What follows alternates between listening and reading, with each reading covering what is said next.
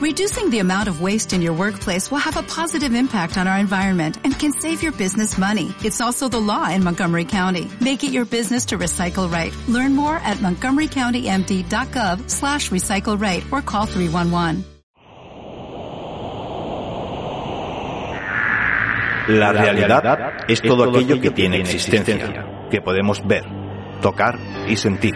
Pero existe otra realidad que no vemos, que está ahí y que convive con nosotros.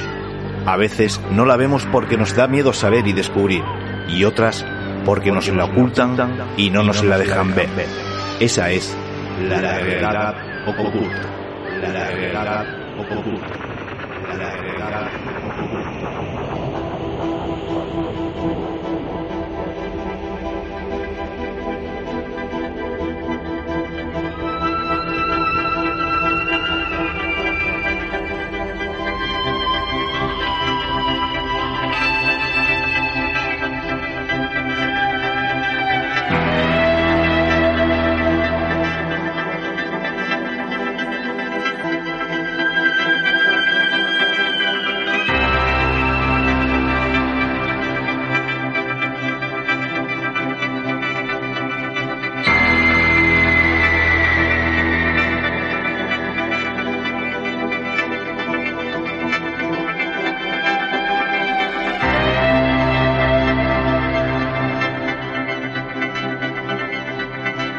Saludos y bienvenidos a una temporada más de la realidad oculta.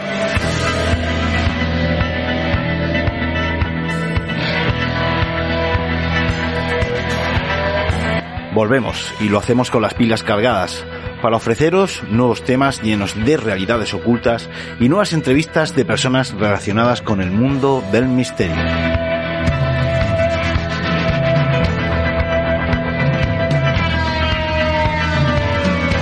Esta temporada nos vuelve a acompañar Mercedes, quien nos trae una sección nueva, Desapariciones Misteriosas.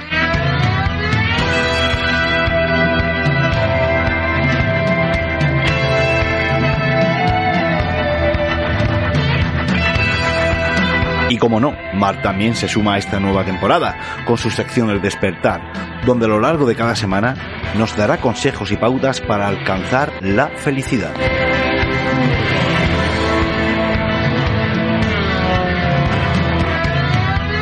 Y también contaremos con la participación en algunos programas de nuestra amiga Reyes Muñoz, Ángela Niorte y muchos más invitados que se irán sumando a lo largo de esta nueva etapa.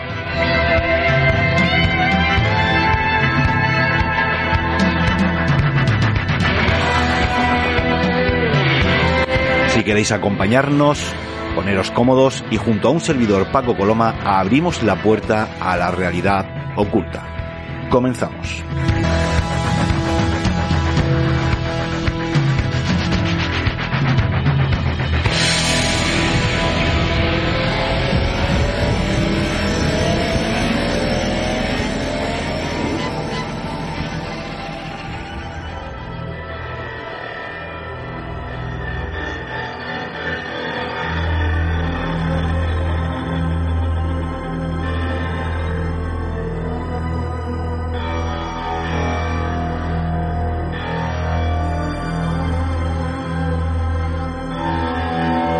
Bienvenidos una temporada más a la realidad oculta y muchísimas gracias por estar ahí de nuevo al otro lado del aparato receptor y seguirnos como lo hacéis en cada temporada, ¿no? En esta aventura que iniciamos. Esperamos que las vacaciones pues hayan servido de alguna manera para que descanséis, para descansar y no solo el cuerpo físico, sino también la mente y sobre todo el espíritu. La mente porque últimamente nos están bombardeando con mucha información, ¿no? muchos acontecimientos que están ocurriendo y muchas catástrofes que también están ocurriendo. Y eso nos hace también plantearnos pues la existencia del ser humano, ¿no? Lo vulnerables que llegamos a, a ser. Y sobre todo que hayamos descansado nuestro espíritu, porque para mí el espíritu somos nosotros, en nuestro ser, en nuestra esencia. Y el espíritu es lo que digamos, soporta este traje físico que es nuestro cuerpo aquí en, en este mundo material, en esta reencarnación y sobre todo lo que maneja nuestra mente. Y como sabéis, no os hemos dejado de lado, ¿no? Porque muchos ya sabéis que hemos subido vídeos, o hemos estado subiendo periódicamente vídeos a nuestro canal de YouTube, La Realidad Oculta en Red, con temas que también trataremos aquí, ¿eh? un poco más extendidos, indudablemente, y con temas que vosotros nos habéis propuesto.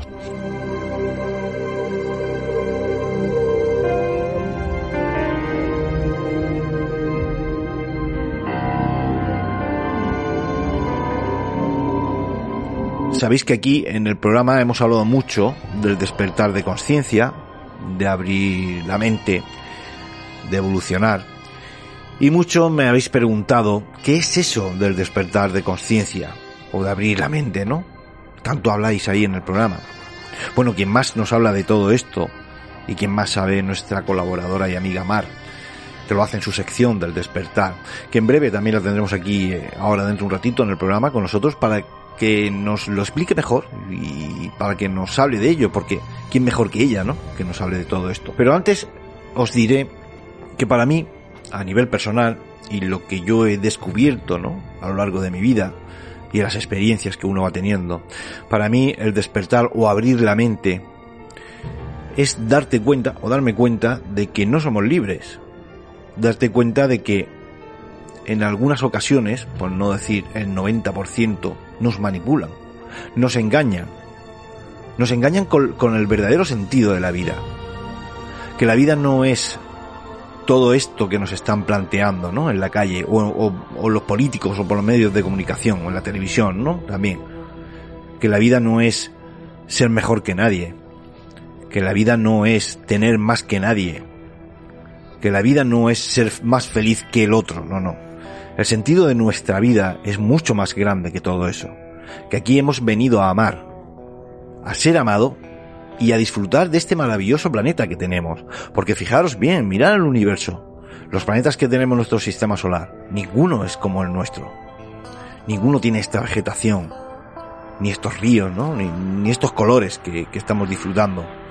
Por lo tanto, la vida es todo eso, disfrutar de lo que tenemos no de ser mejor que nadie, ni tener más, ni almacenar, ni, ni, nada de eso que nos están planteando. La vida no es decir, yo es que si no tengo esto no soy feliz. No, no. La felicidad no es tener, en absoluto. La felicidad primero viene de uno de dentro, ¿no? Y después, conforme va siendo uno feliz, conforme va siendo uno feliz consigo mismo, queriéndose, entonces cuando lo transmites fuera.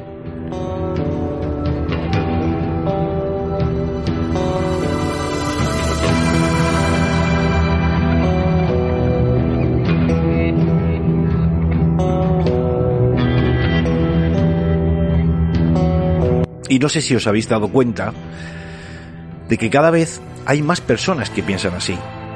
Más personas que quieren disfrutar de la vida sin engaños. De ver la vida como es. Disfrutar de, la vida o disfrutar de este planeta y disfrutar a lo que hemos venido a hacer. Muchos jóvenes ya están en ese camino. Y los que no somos tan jóvenes, ¿eh? también ya vamos despertando un poco. Pero sí es cierto que desde hace muchos años hacia acá están haciendo unas generaciones las cuales sienten más empatía, primero por el ser humano, por ayudar al otro. Antes sí se daba, pero no se daba como se está dando ahora. De, de, de, ayudar al prójimo, ¿no? De estar siempre en alguna, digamos, eh, asociación o en algún colectivo que esté ayudando, ¿no? Alguna ONG. También están sintiendo más empatía y, más amor, porque aquí lo que se trata es dar amor por la naturaleza y sobre todo por los animales. Ya están tomando conciencia de ciertas cosas. Están viendo que esos seres vivos también sienten, ¿no? Y estamos tomando conciencia, decir, bueno, están tomando conciencia de ciertas cosas que en nuestra generación no se daba tanto. Yo no recuerdo, por lo menos los de nuestra edad, ¿no? Yo no recuerdo estar tan eh, o, empatizar tanto con, con, el entorno que teníamos alrededor o con nuestros vecinos o, o, con el que lo estaba pasando mal o con la naturaleza o con los animales. Yo no, no, recuerdo eso. Pues esta generación está haciendo eso. Está teniendo más empatía. Y a su vez también lo que están haciendo es de que nosotros tomemos, o los que no teníamos conciencia, tomemos conciencia de lo que antes no nos dábamos cuenta y estaba ahí. Nos están haciendo que de alguna manera también abramos los ojos y digamos, jolín, que tenemos un planeta maravilloso. jolín, que hay personas y seres que están sufriendo. Y yo hablo de estas generaciones, hablo de las generaciones de nuestros hijos, de nuestros nietos. Sobre todo, yo tengo un nieto de, dos años y medio, y, y lo estoy viendo como ya no sé, su forma de actuar es diferente. Una vez me dijo una persona, es que, porque claro, todos sabéis que los, niños ahora, pues, nacen muy despiertos. Y es así pero en todo, tanto en tecnología como eh, en empatizar, como digo yo, con el otro, eh, en respetar el entorno de, la naturaleza. Y una vez creo que fue Mar que me dijo, es que esos son espíritus ya viejos, que llevan muchas reencarnaciones y vienen con muchas lecciones aprendidas. Y claro, todos esos, los nietos, los sobrinos, algún familiar, no sé, cada uno tendrá algo, alguien en su vida, ¿no? Que de alguna manera nos están dando una lección. Una lección de respetar la vida a la que hemos venido. Yo estoy viendo en estas nuevas generaciones que están despertando sentimientos que nosotros no teníamos antes. Y como he dicho antes, empatía incluso por nosotros mismos, ¿no? Por nosotros a nuestra edad no nos dábamos cuenta de ciertas cosas.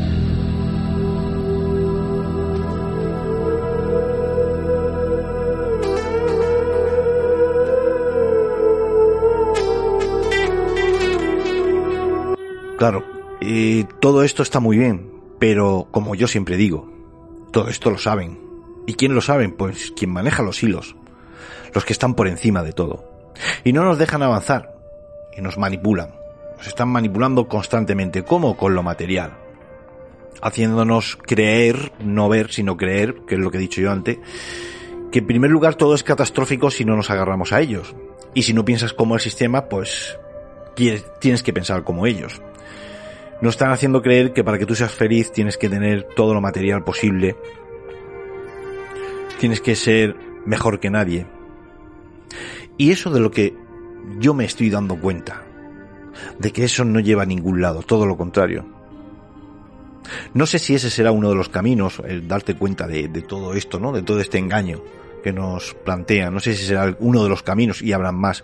Pero bueno, vamos a preguntárselo a Mar para ver si coincide lo que ella nos dice con lo que yo os estoy explicando aquí, que yo lo estoy explicando a nivel personal, ¿no? Lo que yo siento y lo que yo me estoy dando cuenta y me he estado dando cuenta durante estos años, ¿no? He hecho un pequeño resumen de lo que es el despertar, de lo que yo creo que es el despertar, ¿eh? que lo pondré al final, ¿no? He hecho un pequeño resumen de unos puntos que lo he escrito directamente de lo que yo más o menos sentía y quería regalarlo a, vosotros, ¿no? Pero os lo voy a, a poner como siempre al final, en la reflexión mía final de todos los programas, que creo que va a servir como resumen de todo lo que vamos a hablar aquí esta noche. Y es lo que yo siento y lo que pienso que es el despertar de conciencia.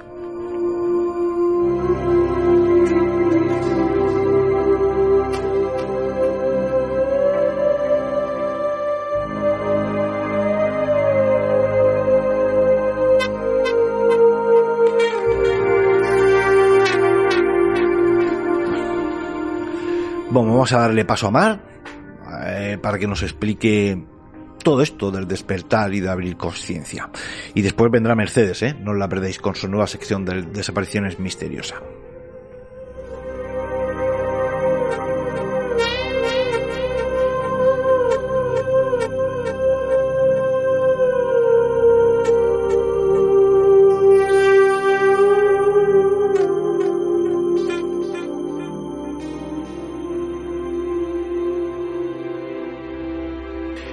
Ya tenemos a Mar preparada al otro lado. Mar, buenas noches. Buenas noches. Bueno, una temporada más. Como siempre, tú te apuntas también para dar buenos consejos y despertar a la gente, ¿verdad? Claro que sí. Ahora más que nunca hace falta más espiritualidad. Por eso cada vez que iniciamos temporada decimos, Mar, ¿quieres entrar? Y tú rápidamente, sí, sí, sí, indiscutiblemente quiero entrar. Bueno, viene, ¿no? Este tiempo de vacaciones, bien. Pues sí, yo siempre utilizo todos los momentos de vacaciones y de no para, para crecer, pero sobre todo, bueno, este, este verano ha sido sí de mucho crecimiento y mucho aprendizaje. Bueno, pues ahora nos cuenta ese aprendizaje, ¿no? Y ese camino que has iniciado. Vamos a entrar en materia, porque aquí muchas veces en el programa, sabes tú que, y sobre todo en tu sección, hemos hablado sobre el despertar de la mente, el avance espiritual, y claro, hay personas que me han preguntado, dice, bueno, pero eso de despertar, eh, la conciencia, eh, el avance espiritual, todo eso en qué consiste. Y dije, pues nada, vamos a hacer un programa especial y vamos a hacer que Mar nos explique todo esto. La primera pregunta, Mar, ¿qué es el despertar de conciencia? Pues el despertar de conciencia sobre todo es que de repente eh, nos damos cuenta de que no somos solo un cuerpo, de que no solo somos animales y que estamos aquí en la Tierra y que nacemos, crecemos y morimos, sino que de alguna manera nos vamos dando cuenta de que hay algo más y nos damos cuenta que, que algo pasa. Y sobre todo, pues por experiencias que nos pasan, por aprendizajes, eh, por sincronicidades, por cosas que decimos, esto parece que hay algo más allá que está como orquestado y, no puede ser que esto sea solo, eh, solo el cuerpo, ¿no? Y entonces ya empezamos a indagar y cuando nos damos cuenta o aprendemos o, o vemos que otras personas hablan de, del cuerpo espiritual, del alma, del espíritu y entonces ahí es cuando ya empezamos a observar y vemos que sí, que realmente somos un espíritu. Ese es el despertar de la conciencia. Que, realmente no es solo lo que vemos, sino que hay algo más detrás de todo esto que nos va sucediendo, que no es casualidad, en este caso. No, no, porque hay nos damos cuenta que hay más planos que este físico que se ve, este material. Hay planos sutiles y esos también existen y están comprobados ya científicamente. ¿Está comprobado científicamente de que hay más dimensiones y más mundos paralelos, por llamarlo de alguna manera? Pues de momento está, está comprobado que hay otros planos, que hay, sobre todo a nivel de la física cuántica, se está viendo que, que mm, cuando se analiza la materia en, la, en la, su forma última, eh, esta está compuesta de, energía y, de fotones, ¿no? Y entonces se están haciendo muchos eh, experimentos con eso y se está viendo que sí, que hay distintos planos paralelos, que están los, los fotones gemelos, que se comportan de forma inteligente, como si hubiera algo a lo que ellos llaman matriz divina, que hace que se puedan comunicar cada fotón a miles y miles de kilómetros, como si una conciencia mayor que, el espacio, como si no tuviera vida, realmente la tuviera. Algo así.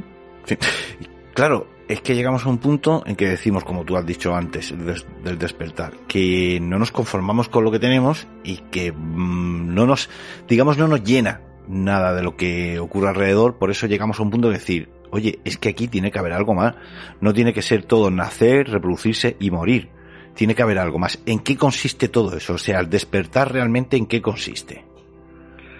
Pues eh, yo te puedo hablar como se dice que, pasó al origen. En el origen, eh, cuando Dios pensó, eh, nos, creó a nosotros, ¿no? Nos creó la vida, aunque se dicen que hay muchos planos de vida, ¿no? Pero te digo el que estamos viviendo ahora mismo, Él nos creó y, y nosotros, eh, es como que nosotros somos el juego cósmico de, de Dios. Entonces Él nos individualizó, aunque somos lo mismo y de la misma esencia, nos individualizó y, es como un juego en el que eh, os vais a perder y tenéis que acordaros quién, quiénes sois y volver otra vez a mí. Es decir, la reencarnación estás hablando. No, estoy hablando del espíritu. Ah, vale. Estoy hablando solo de la energía. Entonces, ah, claro, el juego cósmico consiste en que esa, ese espíritu tiene que reencarnarse para poder vivir ciertas experiencias que necesita para poder volver a la fuente y recordar quién es. y, entonces es y entonces es cuando se divide o se transforma en un plano más para abajo, no hacia abajo, en el alma, que en el alma es donde están todas las heridas de todas las vidas, de, de todos los errores, de todos los errores de, de creencias, de, de pensamiento, y entonces esa alma es la que elige reencarnarse en un sitio, en otro, en un plano, en un, en, una vida, en una época, y esa, esa, esa alma es la que, se, la que baja hacia el cuerpo. Y entonces el cuerpo vive la experiencia que el alma y el espíritu han determinado, y ahí es donde empieza el juego de empezar a, a reconocer, reconocer quiénes somos. ¿Cómo lo reconocemos? A través de las heridas. Empezamos a sufrir y el sufrimiento es el, el regalo que se nos da para, como no lo podemos soportar, buscar respuestas. Y entonces ahí es donde empieza, empezamos a sanar. Cuando sanamos nos reconocemos y cuando nos reconocemos ya es cuando vamos hacia la fuente otra vez, hacia el amor. Interesante lo que has comentado, porque claro, siempre hemos visto el sufrimiento como un castigo, en este caso no. En este caso el sufrimiento es lo que, digamos, utilizamos para decir por qué nos viene este sufrimiento y para qué, en, esta, eh, en este caso, para qué nos viene el sufrimiento, que es para sanar y para despertar. Sí, sí tenemos en cuenta que somos perfectos, que no nos pasa nada, que al espíritu no le pasa nada. Cuando hay un sufrimiento es porque hay, un error, hay un error. Algo está pasando que estamos haciendo algo mal. Claro, lo que tú estás planteando es, a ver, eh, tenemos que sufrir para de alguna manera llamarnos la atención, decir, aquí hay algo más, de dónde venimos y hacia dónde vamos. Ese sería el kiss de la cuestión. Exactamente. Para, para intentar indagar de, que no todo se acaba aquí ni todo está aquí en este plano material.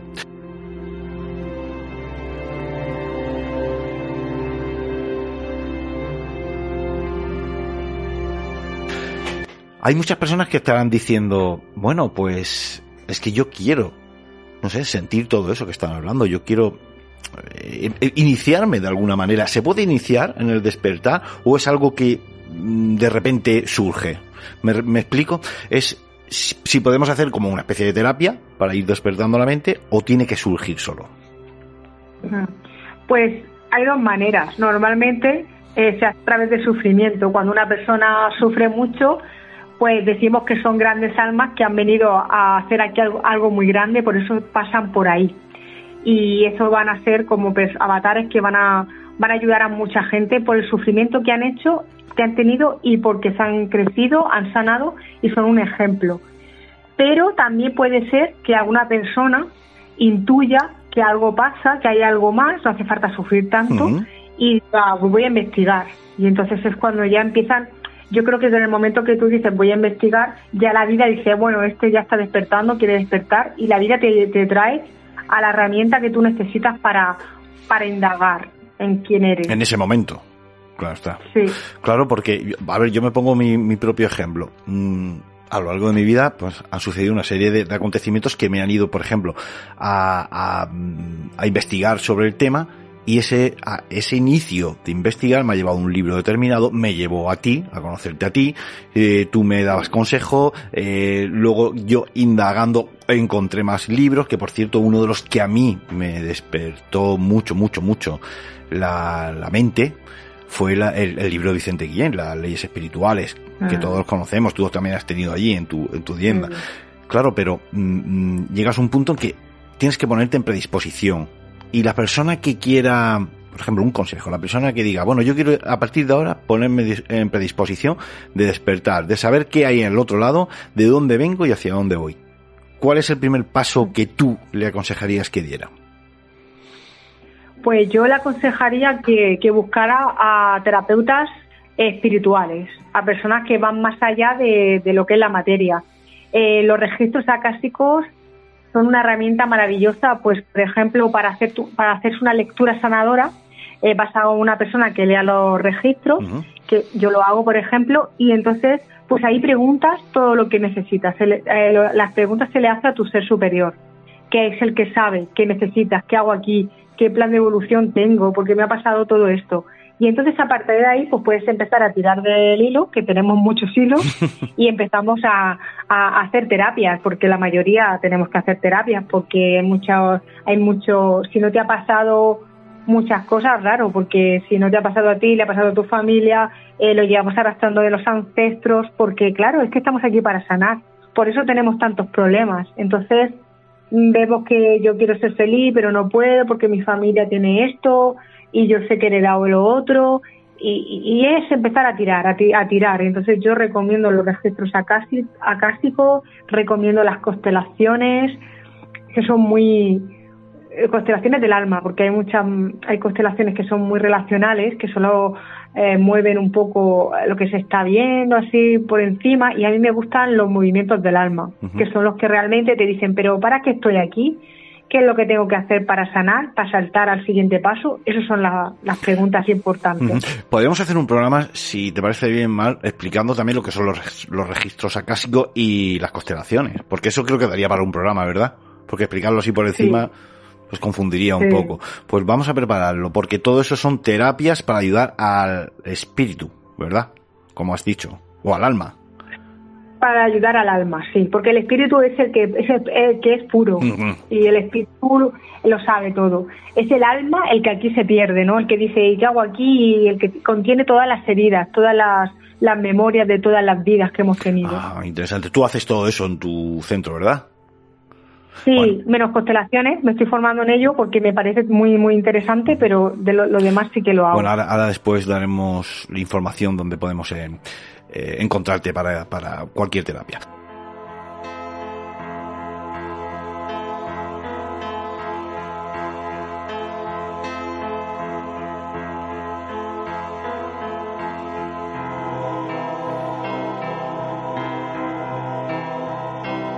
Bueno, pues ya hemos llegado a un punto en que decimos, vale, ya hemos, empezamos a iniciarnos, buscamos libros, buscamos... Y por cierto, un, consejo que, creo que deberíamos de dar, siempre y cuando busquen a formadores expertos y profesionales, no cualquiera, pues sabes tú que hay personas que, bueno, sí, se creen que son iniciados y a lo mejor te pueden perjudicar, ¿verdad? Más que, más que avanzar. Sí, con eso hay que llevar cuidado. Eh, yo siempre digo que hacer caso al corazón y cuando os acerquéis a un terapeuta que no, no os hace sentir bien y vuestro corazón se encoge, salir de ahí corriendo. sí, es verdad, es verdad, porque no, no todos son terapeutas. Bueno, pues lo que iba comentando. Eh, bueno, ya hemos iniciado, nos hemos, hemos encontrado al terapeuta adecuado, o a la chica o al chico. Y la otra pregunta que nos podríamos hacer, ¿cómo nos damos cuenta de que estamos despertando, de que estamos avanzando espiritualmente? ¿Cuáles son los primeros síntomas?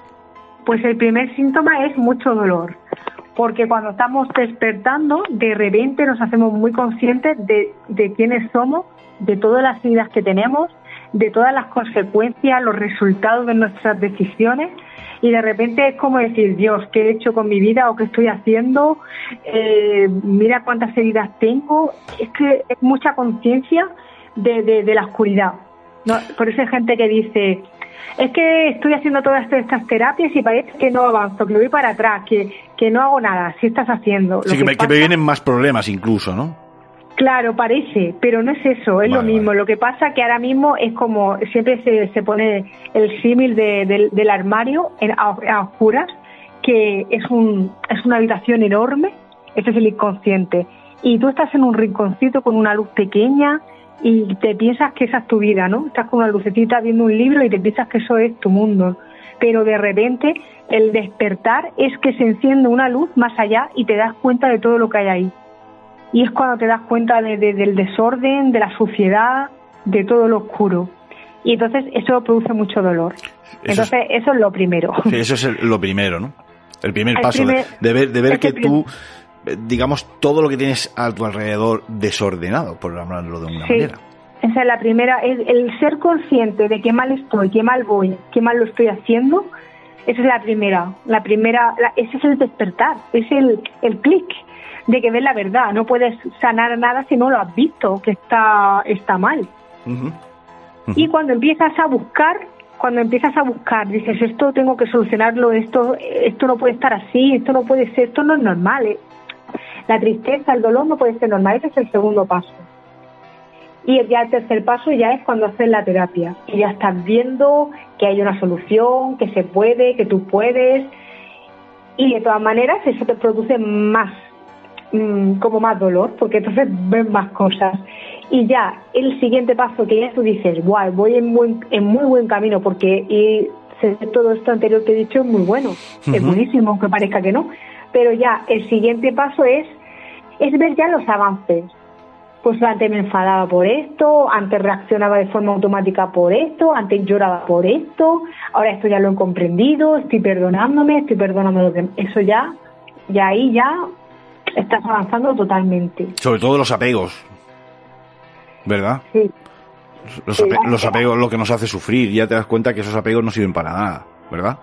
Sí, eh, sobre todo, sí, el apego es lo que más siente el ser humano. Eh, aquí en el reino del, de los humanos, Sí, es lo que es el, es el apego. Lo que pasa es que hay personas, y yo hablo también un poco por, por mi experiencia, hay personas que a lo mejor cuando ya estás en el camino de despertar, todo eso que has dicho, primero lo vemos como una catástrofe, porque yo te soy sincero, yo lo vería, y lo he visto como una catástrofe, madre mía, sufrimiento, si estoy haciendo esto, estoy meditando, y cada día me vienen más problemas, y además, eh, eso lo hemos hablado tú y yo muchas veces, a micrófono cerrado, más, si estoy haciendo esto y me vienen más problemas, más, si, si estoy peor cada día.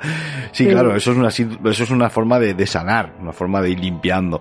Pero también vienen muchas veces, lo digo porque algunas personas a lo mejor que nos están escuchando lo han sentido, o si no lo van a sentir, para aclarar un poco, te vienen eh, eh, mm, síntomas de culpabilidad de lo que has hecho en algunas ocasiones.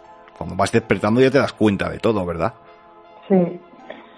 Es que el problema de la culpabilidad es que llevamos muchos años con una, con una religión que nos ha, nos ha in- inculcado mucho lo de la, la, la culpa, ¿no? Eres culpable, eres culpable, eres pecador.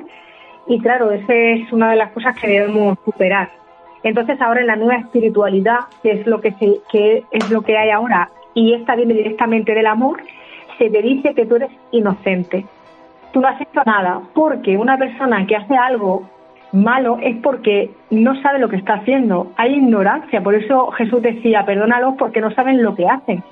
A pesar de que, se- de que te están matando y se están riendo y te están clavando una lanza, tú sabes que eso no es por maldad, es por ignorancia. Y la ignorancia es inocencia. Es que no sabes lo que estás haciendo. Entonces, en las terapias de ahora, espirituales desde el amor, lo que se le dice a la persona es que eh, no hay culpa, porque no hay, no hay como verdugo, no hay pecado, hay inocencia. Claro, es que desde niño nos han dicho el pecado, la culpabilidad, eh, lo has hecho mal, todo eso nos lo han inculcado desde pequeño y romper todo eso cuesta mucho trabajo, Amar. Mm. Claro, por eso hay que trabajar tanto y hay que hacer este tipo de terapias, pues para que eso poco a poco se vaya rompiendo, porque claro, cuando tú te sientes culpable o yo te hago sentir culpable, ¿qué hago? Te quito poder, te Claro. quito tu poder, te hago pequeño y, y yo ya contigo puedo hacer lo que quiera, porque tú te sientes culpable y tú lo que quieres es que te quieran, tú, te- tú quieres eh, formar parte de, la, de una familia, de, de la sociedad, de los amigos, Sí, entonces sí. juegas, juegas con eso. Entonces hay que empezar ya a empoderar a las personas y hacerlas responsables de sus actos, porque eso es lo más consciente que hay. Y cuando hay un error, hace un error. No lo sabía, yo lo acabo de aprender, aprendo y sigo para adelante. Rectifico. Efectivamente. No hay culpabilidad como se han metido. Claro, es que desde el principio, no, no, es que ya venimos con un pecado original aquí. Eso te hace de pensar, decir, bueno, ¿y qué culpa tengo Vaya. yo que los otros hayan pecado? No, Pues, no, es- no sé. Ah, de hecho, eh, y no quiero, mm, con esto no quiero mm, meterme con ninguna institución, ni mucho menos, pero me hace mucha gracia, quizás no lo entienda, sea un ignorante yo también, pero me hace mucha gracia cuando eh, en la iglesia, ¿no? Cuando en la misa te dice por mi culpa, por mi culpa, por mi gran culpa. Yo mm, muchas veces digo, bueno, pero por culpa, ¿por qué? Si yo no estaba allí, yo no, no estaba allí, ¿por qué va a ser por mi culpa? Claro. Sí, yo he cometido mis errores y seré, no sé, eh, eh, responsable de mis errores, pero por mi culpa, por mi culpa, siempre me ha llamado eso la atención. Eh, con todo respeto de mi parte por delante, ¿vale? Te, Pero- te rechinaba, ¿no? Te rechinaba, decías, esto no es verdad. Sí, no, eh, es verdad, aquí hay algo que no me cuadra. A ver, yo no me quiero meter en ninguna institución, yo creo en Jesús como tú también, porque lo acabas de nombrar, pero claro, hay ciertas cosas que vienen del hombre que, que me decía, bueno, es Sí. que yo aquí esto me choca, ¿por qué tengo yo que ser el culpable de nada? Eh, aquí tiene que haber algo más. Me refiero con esto de que, claro, todo cuesta mucho trabajo avanzar cuando tenemos inculcado desde pequeño, como tú has comentado, el eh, eh, síndrome, por decirlo de alguna manera, de la culpa. Es que es como un síndrome, ¿eh? no, es tú ya eres culpable. Y no es así, más, ¿verdad? Claro. Por eso cuando, cuando una persona por delante de mí o dice es que es mi culpa o no es mi culpa, yo siempre le, le rectifico y le digo, no digas culpa, di no es mi re- responsabilidad o no es tu responsabilidad. Y eso ya te da un poder de, pues mira, no sido la responsable yo, o sí, sí lo he sido, pero no la culpa, porque la culpa tiene un, un énfasis negativo. Sí, sí. Entonces, pues el problema de las instituciones es que cuando las crea el hombre, pues se ensucian. y entonces pues se utilizan pues para tener a las personas pues esclavizadas. Hay mucha gente en la religión que han sido muy muy espirituales, muy muy cristianos, pero hay otras personas que han utilizado el poder pues para para doblegar a las personas. Pero eso, todo eso está cambiando ya. Para mantener el control, claro. Todo eso está cambiando y cuando a alguien le dices, porque no, a ver, hay personas que no, no, en su mente no le entra decir compatible mm, no creer en la Iglesia Católica o en, cualquier otra institución y sí creer en Jesús, eh, hacer meditación o, regirte por el tema budista, ¿no? Pues como nos, nos, regimos algunos y creer en Jesús, claro, todo eso no cuadra en la mente de algunos, sobre todo en las grandes iglesias. Y enseguida dicen, no, no, esto viene del demonio, estás equivocado de camino. que me hace gracia eso, Mar. Sí, a mí también, que no es nada gracioso.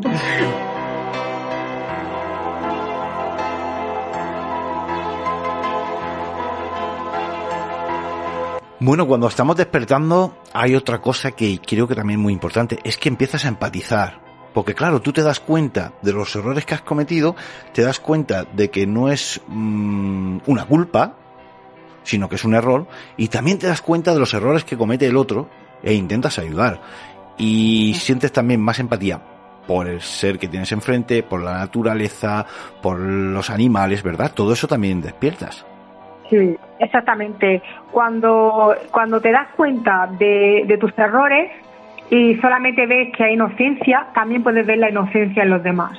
Y cuando ves una persona ofuscada o que no tiene razón o que, o que está haciendo daño, pues dices, pues qué, qué, qué concepto tendrá o, o qué le habrá pasado en su vida para que esté así. Pero simplemente ves error en su forma de ver la vida o de comportarse y sabes que puede cambiar.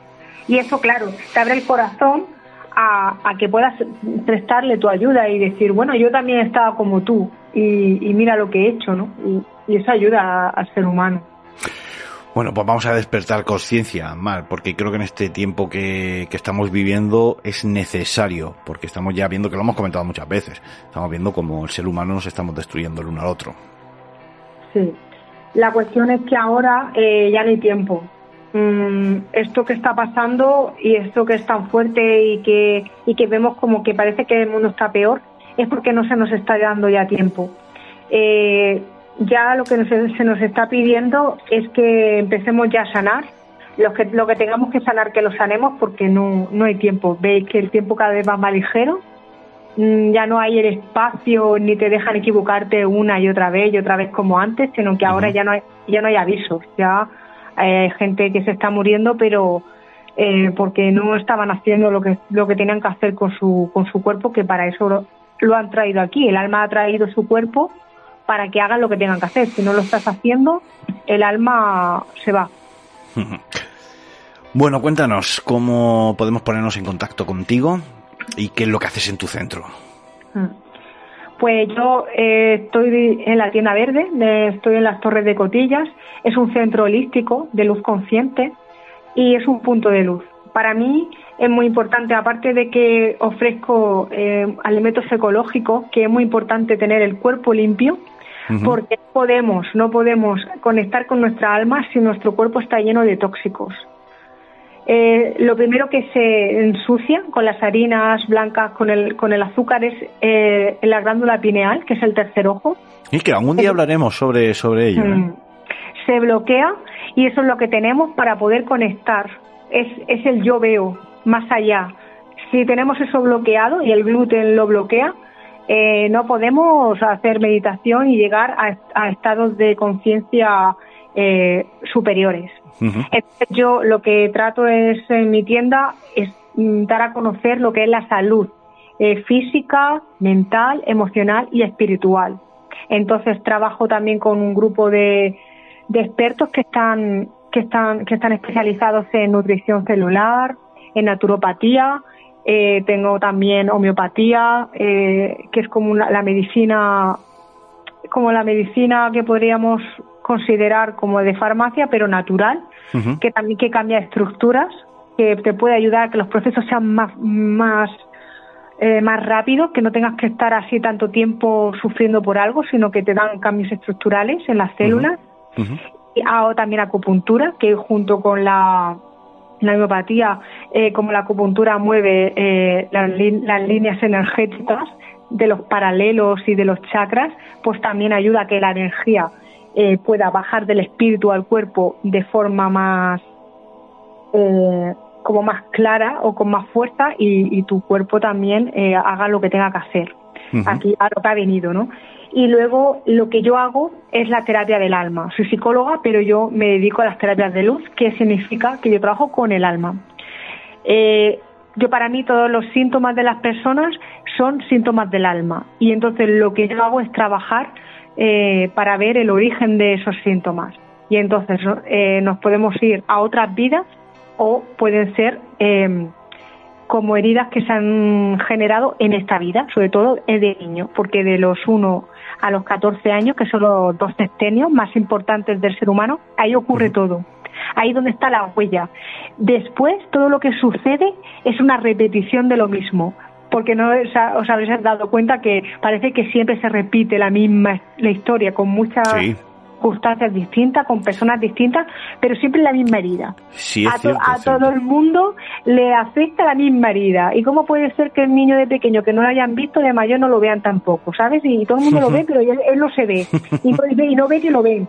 Pues esa herida se ha creado en, esa, en esos dos sextenios y yo lo que trato es ir al origen eh, con el alma, con el ser superior de la persona, junto con mi ser superior, y hacemos un trabajo de verdad espiritual del alma. Y todo para que el ser humano pueda librarse de lo que no es y pueda venir aquí a hacer lo que ha venido a hacer, que también hago una hipnosis para, para el propósito de vida, que para qué has venido tú aquí. Un poco antes de, de que se concebiera, de la persona por los padres, hago hipnosis para que la persona tenga claro por qué ha venido aquí y si lo está haciendo. Porque... Sí, porque muchas veces nos hemos preguntado, yo el primero, ¿qué hago aquí? Claro. Entonces, pues ya lo sabéis, lo primero es venimos a sanarnos para reconocernos y después eh, poder fundirnos con el amor. Pero es importante saber qué es realmente lo que hemos venido a sanar y, bueno, a reconocernos, porque ya sabemos que es reconocer nuestro ser, pero es como, ¿qué es lo que hemos venido a sanar? ¿Cuáles son nuestras heridas del alma? Eso es lo que yo trabajo. Y para ponernos en contacto contigo, Facebook o una página que tengas, a un teléfono. Sí, en el Facebook tengo, en el Facebook de la tienda verde, eh, tengo ahí mis datos, ahí tengo todos los talleres que hago también, con el teléfono, en mi página web, latiendaverde.es. Y también eh, el correo es info arroba la tienda verde punto es, que también se me pueden mandar correos y bueno, ahí estoy para lo que necesiten. Quien sienta la llamada. Interesante, mal, muy interesante. Bueno, eh, vas a empezar también una sección nueva. Hoy ha sido el tema principal este, el despertar. Y como siempre, vas a, vas a colaborar con nosotros con, un, con una nueva sección dentro de tu sección, pero con algo nuevo. ¿Qué nos vas a presentar esta temporada en tu sección? Pues en esta temporada voy a incluir visualizaciones pues para poder sanar ciertas cosas, grabaciones que hemos tenido de niños y para que las puedan liberar. Entonces, pues voy a ir un poquito más al grano en algunas cosas para que para como siempre me gusta eh, juntar la espiritualidad con lo práctico, con bueno, vale, ¿y cómo llevo yo esto a, la práctica? Entonces, pues eso es lo que voy a hacer. Pues muy interesante, o sea, este año vienes mm, pegando más caña para que despertemos sí o sí. Bueno, pues ya sabemos la forma de ponernos en contacto contigo, como nos has dicho, por tu página y por el Facebook y lo que nos vas a presentar esta temporada. Mar, pues eh, como digo muchas veces, estaríamos hablando aquí toda la noche de lo mismo. Yo cada vez que entran me, me encanta, ¿no? Porque voy aprendiendo. Muchas gracias por estar otra vez aquí, muchas gracias por iniciar esta nueva temporada con nosotros y creo, creo que a partir de ahora vamos a, sobre todo las personas que, que nos interesa todo esto, vamos a ver el mundo de otra manera y vamos a intentar despertar un poquito más. Ojalá. Bueno, Mar, pues nos vemos ya al próximo programa con tu sección. Muchísimas gracias y buenas noches. Hasta el próximo programa.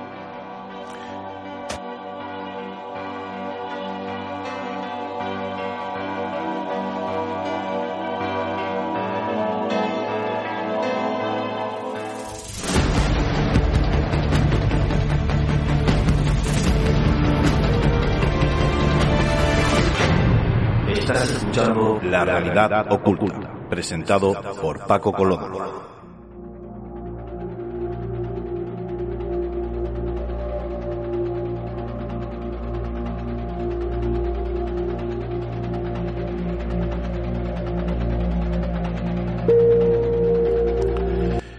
Cada día desaparecen en el planeta miles y miles de personas.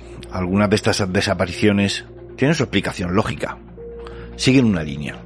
Una línea por donde los investigadores tiran para poder investigar y poder resolver el problema, el enigma, y llegar a una conclusión de esa desaparición.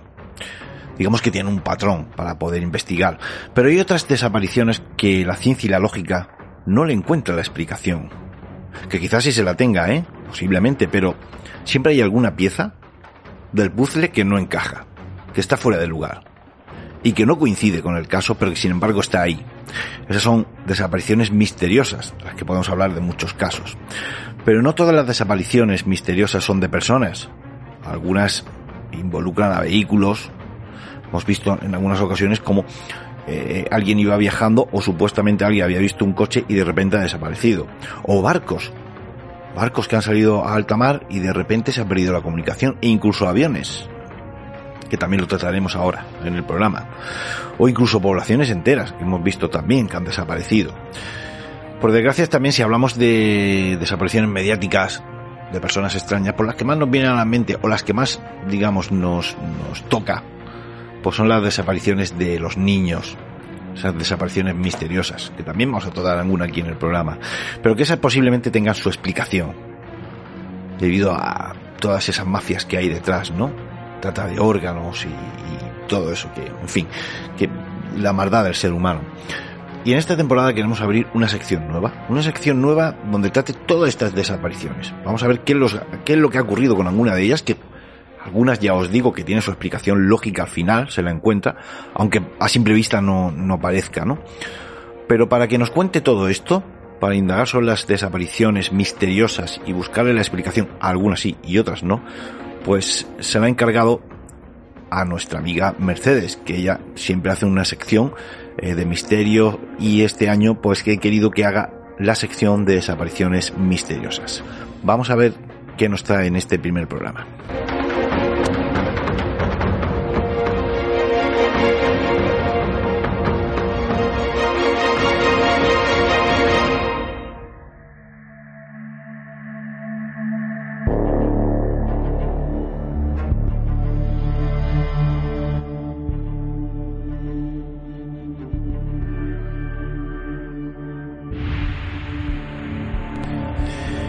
Y ya tenemos a Mercedes preparada al otro lado del hilo telefónico esta temporada con una sección nueva. Mercedes, buenas noches. Muy buenas noches, Coloma. Bueno, nos traes una sección nueva que estuvimos hablando y es desapariciones misteriosas. Es un tema que a mí me gusta mucho y ya lo hablamos a micrófono cerrado. Y es un tema también intrigante, ¿verdad? Sí, la verdad es que sí. Eh, no solamente sobre personas, que es lo que más suena en, en las medios de comunicación, sino también sobre lugares y bueno, y objetos desaparecidos, como este caso eh, que voy a traer esta noche. Sí, porque nos vamos a montar en un avión, ¿no? Bueno, nos vamos a montar en un avión, pero ese avión hay que aterrice, porque el que nos traes parece ser que desapareció. Cuéntanos. Pues, pues mira, eh, estamos hablando del MH370, el, el Malaysia Airlines, bueno, sonará a todo el mundo. Eh, fue hace muy poquito, del año 2014, nos tuvo a todos en vilo, cuando a eso de la una menos cuarto de la madrugada del 8 de marzo, concretamente de ese año 2014, el avión despega con 239 personas a bordo, incluida la tripulación, que en su mayoría eran eh, eh, personas eh, de nacionalidad china, pues despega del aeropuerto de Kuala Lumpur en Malasia, pues bueno, pues para, para sobrevolar, hacer su ruta y bueno, pues el piloto, un piloto muy experimentado, de, estamos hablando de un hombre de 53 años, padre de familia, con tres hijos, un piloto que había cubierto esa ruta eh, muchísimas veces. Incluso eh, se dice que en su casa tenía una pantallita para hacer los simulacros de vuelo, con lo que él podía programar también en casa y podía hacer esa ruta. Y bueno, pues este señor junto al copiloto, que era un muchacho joven, que estaba pues eso, en su último día de, de curso de experimentación. Ya pues se le acababa y ya empezaba como piloto serio, ¿no? Pero bueno, pues eh, este señor con su copiloto joven, pues hacen, el, eh, hacen este vuelo y el último mensaje que se tiene constancia del vuelo eh, dicen textualmente, buenas noches, Malasa 370. Y esto es lo que llega a la torre de control en Kuala Lumpur. Un mensaje de lo más normal, un piloto que dice ese mensaje con una voz tranquila, sosegada, calmado, nada indica que a bordo está pasando algo de lo que desconocemos y que hace que ese vuelo jamás eh, se sepa su paradero eh, ni, ni, nada de él desde el año 2014. Sí, y fíjate que es curioso, curioso de que con la tecnología que hay hoy día, que podemos encontrar hasta un alfiler, como digo yo, con, con, lo, con, los, con la tecnología que tenemos, sobre todo con los satélites y todos los aparatos, que no se haya encontrado rastro de este avión. No. Bueno, resulta que algo, algo, algo sí hay, algo sí hay, porque tiempo después, eh, estamos hablando de algunos meses después, aparece algunos restos con alas de motores, las alas, trozos de alas, pero trozos grandes, no trozos pequeños, trozos grandes de las alas, los motores y la cola. Y no se sabe nada, todo esto estamos hablando del exterior del avión, y no se sabe nada del interior del avión, ni los reposacabezas, ni chalecos salvavidas, ni mascarilla, ni por supuesto nadie de la tripulación ni pasajeros. O sea, estamos hablando del fuselaje de fuera. Eh, justamente, justamente.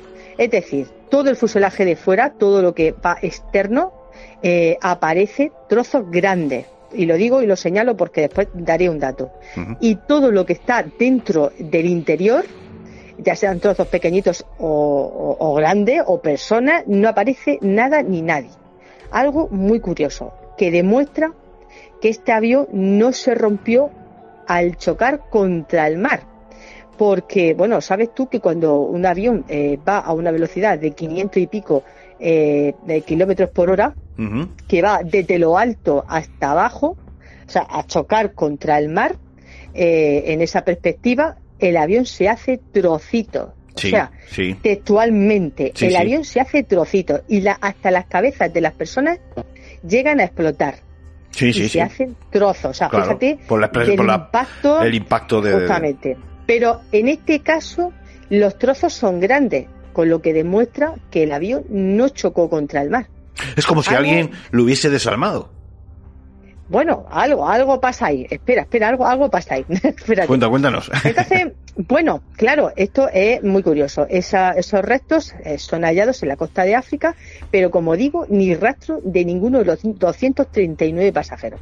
Bueno, entonces, eh, el ¿Qué pasa? Hacen un informe final eh, de la investigación y se, bueno, pues se afirma que este vuelo, el vuelo de Malasia, eh, el avión de alguna forma ha sido desviado deliberadamente y que llevaba además combustible, porque esa es una de las conjeturas, que el avión puede que se quedara sin combustible y, cayera, y cayera al mar. Pero eso no es así, porque el avión en algún momento eh, se dan cuenta de que esa aeronave gira, hace un giro sobre su trayectoria, sobre sí mismo, y se desvía de una forma, eh, acaso hecho, deliberadamente. Sí, sí. Alguien lo hace. El piloto o quien sea lo hace. Y después eh, vuela siete horas más después de que ese último mensaje fuera enviado y ya no se mandara ninguno, ningún mensaje más, ni además ellos tampoco recibieran ningún mensaje. Es decir, se corta la comunicación. Cambió de, de, de, rumbo. De rumbo, efectivamente, cambió de rumbo y ya no se volvió a emitir ningún mensaje más y el avión estuvo volando o sobrevolando siete horas. Algo muy curioso, que claro, esto tenía que haberlo hecho el piloto, ese viraje no el avión no puede girar solo, pero bueno, eh, resulta, resulta que bueno, eh, también eh, aparecen algunos trozos en Australia y se dan cuenta de que el avión, después de esas siete horas sobrevolando, ha tenido que mm, bajar, ha tenido que tener un descenso muy pronunciado. no, no, no impactando sobre el océano, sino que ha bajado bastante. Esto también eh, se sabe porque resulta que, bueno, el avión llega a un sitio donde no hay radares, los radares militares no llegan, en los controles tampoco, la torre de control tampoco. Es un sitio que es muy inhóspito, mm, no sabemos qué sitio es, pero no hay ningún tipo de radar, ¿no? Ninguna señal de radar. Sí, sí. Pero entonces allí, allí ocurre que hay un satélite, ahora verás, que ese satélite el piloto no contaba con que ese satélite, el avión sí que emite una señal, aunque tú desactives el piloto automático y todos los controles, eh, el avión, eh, dejas el avión totalmente apagado, pero tu avión emite una señal que sí es controlada por un radar. Y ese radar sí que registró lo que estaba haciendo el avión. ¿Y qué estaba haciendo? Estaba, después de esas siete horas de, volar, eh, de tener ese vuelo, había bajado, había descendido hasta, bueno, hasta cinco veces, se dice, la velocidad de un descenso normal. Fíjate. Y eso lo hizo durante uno o dos minutos. O sea, de arriba, va descendiendo lentamente hacia abajo y ahora veré. El, el, el avión, mm, claro, si llega a caer se hubiera roto, pero en este caso no se rompe. ¿Por qué? Porque hay un escritor que ha escrito un libro, es, hablamos de un piloto muy experimentado, que dice que este señor lo que posiblemente hubiera hecho es posar el avión sobre el océano lentamente y después lo apagó todo y dejó que se hundiera.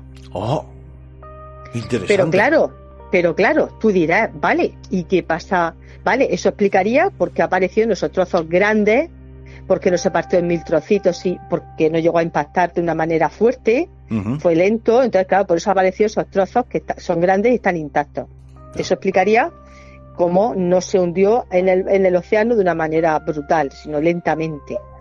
Vale, pero ¿dónde están los 239 pasajeros? Eso iba a preguntar yo. ¿Y los pasajeros? Ahí vamos. Porque alguien en algún momento dado podía haber hecho algo, ¿no? Para salir. Efectivamente. Vale, pues ¿qué es lo que hizo este hombre?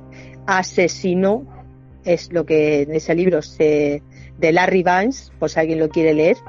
Eh, este, este hombre dice que, ahora verás, Mm, eh, dio esas, estuvo esas siete horas sobrevolando, sobrevolando, y al final este hombre subió tanto que lo que hizo fue eh, una descompresión del avión. Eh, claro, automáticamente a, a, los pasajeros les saltó esas mascarillas de oxígeno. Sí. Ellos se las pusieron, claro, los, pasajeros estaban, estarían asustados, se pusieron sus mascarillas y claro, después de siete horas, pues al final, vamos, se asfixiaron. Ah. Pero tú dirás, ¿y por qué no se asfixió el piloto?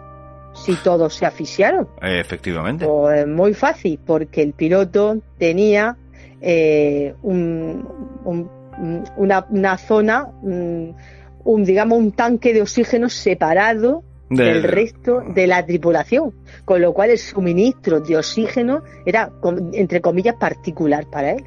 Claro, porque ahí también entra un poco en juego qué, qué, hace el pasaje, aparte, qué hace la tripulación, es decir, azafatas, copiloto, el médico que va, eh, ellos en algún momento dado también podrían haber hecho algo o, se los cargó antes.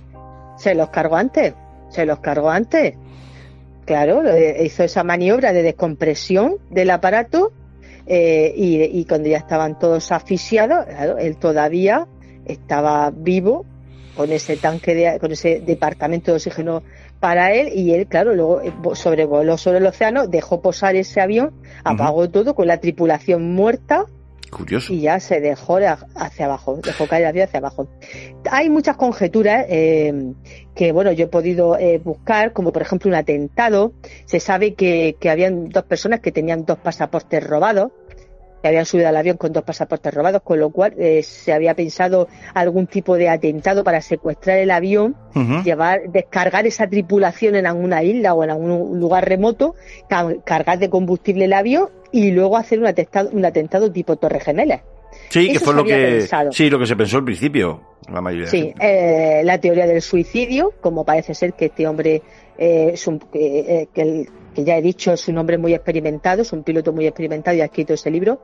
Él, eh, en ese libro, eh, como, que ya ha comentado esa conjetura que parece ser la más probable, no la más posible porque no lo sabemos, nadie sabe lo que pasó, pero sí puede ser probable que el piloto fuera un piloto asesino. De hecho, las autoridades pues, han estado investigando su vida privada, pero vamos, no, no hay nada así escabroso en su vida más allá de que era un hombre pues corriente y moliente, de padre de familia y demás, él nunca había dado un parte ningún problema.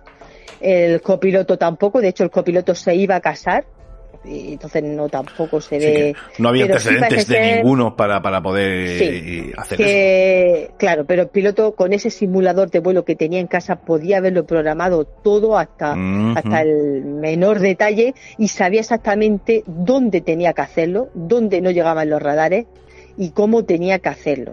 Con lo cual, eso del piloto asesino es una conjetura que a fecha de hoy es la que más, la más plausible. Ah, También eh, un secuestro, esa es otra de las eh, conjeturas, eh, pero bueno, o un misil, incluso los ovnis, eh, bueno, hay muchísimas conjeturas. Sí, pero vamos, no, la que más fuerza tiene de Larry Vance, como digo, en ese libro, eh, que yo mm, es una conjetura que, que, bueno, yo se la compro porque eh, parece muy posible que casi siempre eh, sea eh, debido a, a eso, al ser humano, como ya hemos visto en otros en otros casos sí. que han habido pilotos asesinos que, bueno, son suicidas y, y, bueno, tienen Sí. problemas y, y, bueno, pues la, la mayoría de estas de, eh, de estos sucesos, ¿no? De estas desapariciones siempre tienen al final su parte lógica, porque también una de las hipótesis que se barajó, que además también lo leí yo en muchas redes sociales y en YouTube y demás, era que había atravesado un portal dimensional. No sé si te acuerdas tú de aquello. ah, sí. que habían Sí, viajado sí. a través del tiempo, un portal dimensional, o en fin, Claro. habían entrado a otra dimensión porque era normal.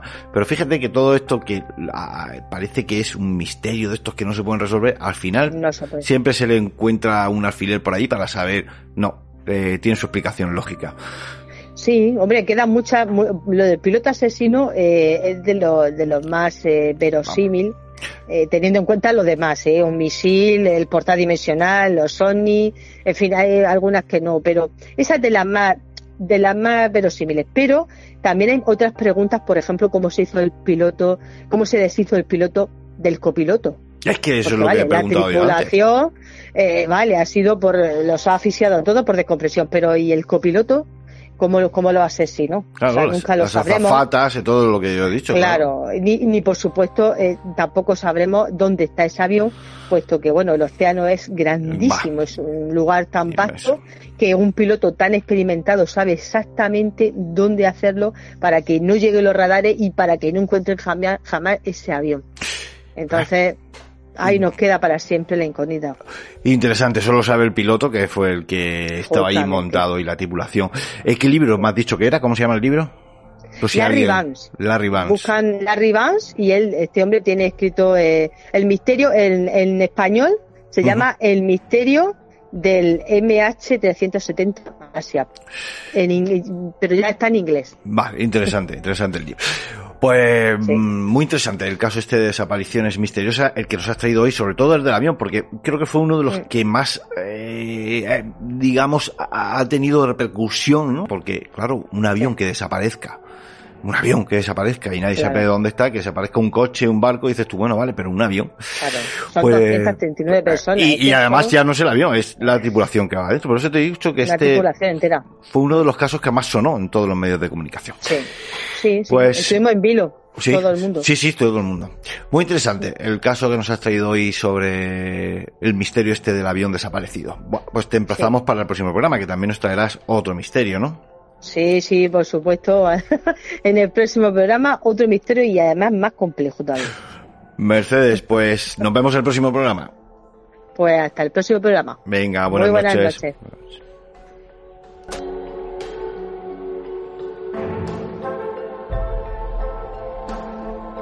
noches.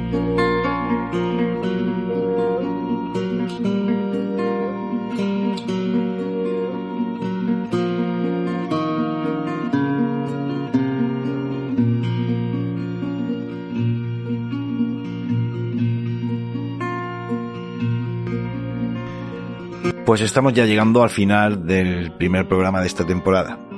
Hoy espero que hayamos tratado un tema que os haya gustado. Muchos no lo habéis preguntado, por eso lo, lo he querido hacer en el primer programa de la temporada. Del despertar de conciencia, de cómo abrir la mente, qué es eso de, de despertar, ¿no? La mejor que nos lo ha explicado ha sido Mar.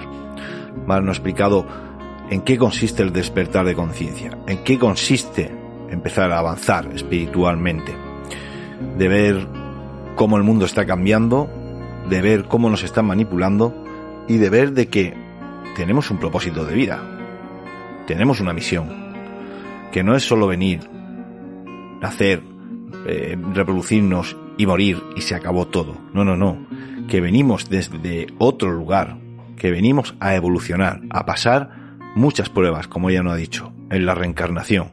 Cada reencarnación es una prueba y ojo, vemos el sufrimiento, lo hemos visto muchas veces, el sufrimiento como algo malo y sin embargo nos ha dicho de que el sufrimiento es lo que nos hace darnos cuenta de por el camino que tenemos que seguir. Nos hace despertar. Porque claro, si tú te haces una herida, si tú no sientes dolor, pues vas sangrando, sangrando, sangrando y no te das cuenta y te desangra. Forma de que tú te des cuenta de que eso ha sucedido para que no te desangre es dolerte. Y en el momento que te, duele, que, que te duele, tú ves que estás sangrando, que tienes una herida y esa herida te la curas y la tapa. Tapas con lo, con lo que primero pillas y después te la curas bien curada. Y eso es el despertar de conciencia, el darte cuenta de que algo hay. ¿Y cómo? Por el sufrimiento. Ese es el sufrimiento. El sufrimiento nos hace ver nuestros errores y ver por el camino que tenemos que seguir y por el camino que no tenemos que seguir. Os he dicho al principio de que yo os iba más o menos a, decir, para mí, qué es el despertar de conciencia, ¿no? Y os iba a dar aquí una serie de, claves. Eh, no me acuerdo dónde lo leí hace mucho tiempo, pero que yo, vamos, le, le, he puesto mi pequeño matiz a este texto que os voy a leer, porque mm, es lo que yo siento. Y es lo que creo que realmente es el despertar de conciencia desde hace mucho tiempo. ¿eh? Fui poco a poco descubriéndolo y creo que, que, que es eso el camino del despertar todo esto que os voy a explicar ahora. Por eso quería compartirlo con vosotros, ¿no? Una vez me puse, lo escribí y como veo que para mí me sirvió mucho, pues también quiero que vosotros eh, lo escuchéis y, y, quiero que para vosotros también os sirva. Bueno, espero que os haya gustado este programa. Espero que haya sido de, vuestro agrado. Y que os haya aclarado muchas de las dudas que, que teníamos sobre, sobre todo esto, del despertar. Para ponernos en contacto, eh, tenéis dos vías. Una es el correo electrónico, que es vuestra realidad oculta y la otra es por Facebook, la realidad oculta. Ahí también podéis escribirnos lo que queráis. Y en canal de YouTube también hay un canal que es la realidad oculta en red. Para buscarnos es la realidad oculta en red. Ahí subo de vez en cuando algún vídeo, pues dando una explicación sobre lo que está aconteciendo día a día o lo que vosotros me preguntáis que, ¿no? Alguna de las preguntas que me hacéis, que qué es esto, qué es lo otro, o me pedís también que, que hable de algún tema. Y ahí también en YouTube, en la realidad oculta en red.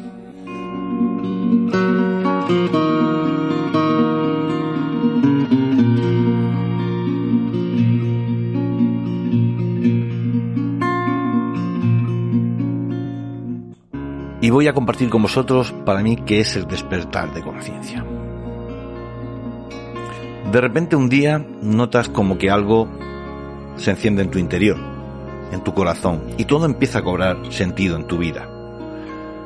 Empieza un amor por todo y por todos incondicional. Te vuelves más consciente de lo que estás viviendo, ¿no? Y te sientes más compasivo con los demás, más compasivos con el que tienes enfrente tuyo, más compasivo con todo lo que sucede a tu alrededor. Sientes una empatía incomparable contigo mismo, en primer lugar, y después con los que te rodean. Esa empatía que nunca habías sentido hacia el que tenías enfrente, hacia los animales, que ya lo estamos viendo como hay muchas personas que están sintiendo empatía por los animales, amor puro y duro por los animales, por la naturaleza. Sientes empatía, sientes el dolor del otro. Las cosas materiales ya no te importan tanto como antes. Así que todas las cosas y situaciones por las que antes te desvivías, antes perdías la vida, te preocupabas y te hacían perder el sueño, todo eso pasa a un segundo plano. Tu interés ahora es por las cosas del alma, de tu alma. Ya no te interesan nada de lo que está ocurriendo en el mundo y menos de los chismes. Llegas a un punto en que sientes también que ya no encajas aquí, en el mundo, en ciertos lugares o situaciones, o que no encajas dentro de un grupo de personas o con una persona con la que te has relacionado siempre. Y eso te lleva a disfrutar de ti mismo, a permanecer más tiempo a solas contigo, alejado o alejada del mundanal ruido, porque ya no te interesan las cosas del mundo. Llegas a un punto en que empiezas a tomar tú las riendas de tu vida. Te sientes libres, libre de los apegos externos.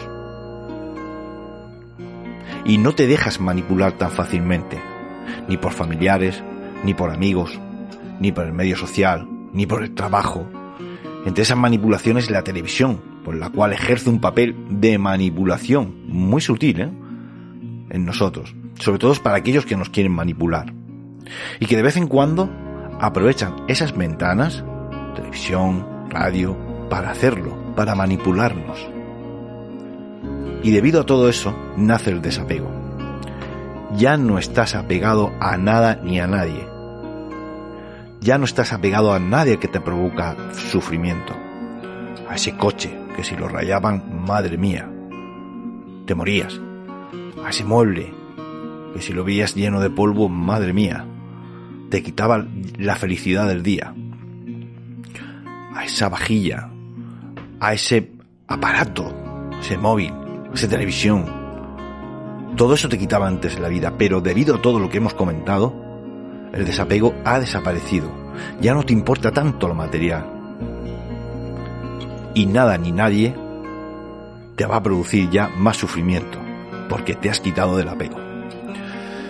Y empiezas también a interesante por la lectura, pero por aquella que alimenta tu alma, por aquella que alimenta tu espíritu.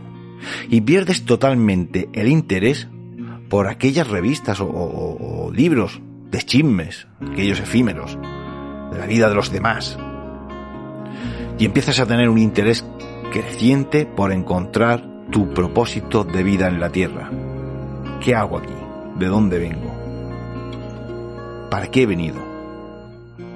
Y empiezas a, a buscar el sentido de tu vida de la auténtica vida. Y entonces empiezas a cuidar y a nutrir tu cuerpo. Y ya no solo tu cuerpo, sino tu alma. Desde una alimentación sana. Ya empiezas a alimentar también tu mente. A volverla más sana. Alejándola de prejuicios y juicios. De chismes. De cotilleos. A tener una mente más sana y más equilibrada. Y todo eso hace que tu entorno, tu entorno sin darte cuenta, cambie cambie tus amistades, cambie tus gustos e incluso hasta la música que escuchas y los libros que lees. Todo ha cambiado. Y aquí te has dado cuenta, ya has aprendido y recordado, que vivir en el drama, en la angustia, es vivir siempre en el miedo y en el sufrimiento. Y ahora que ya le has encontrado sentido a tu vida, a tu vida, que sabes cuál es el verdadero propósito de esta eliges vivir en libertad, pero desde el amor. Y es cuando acabas de despertar.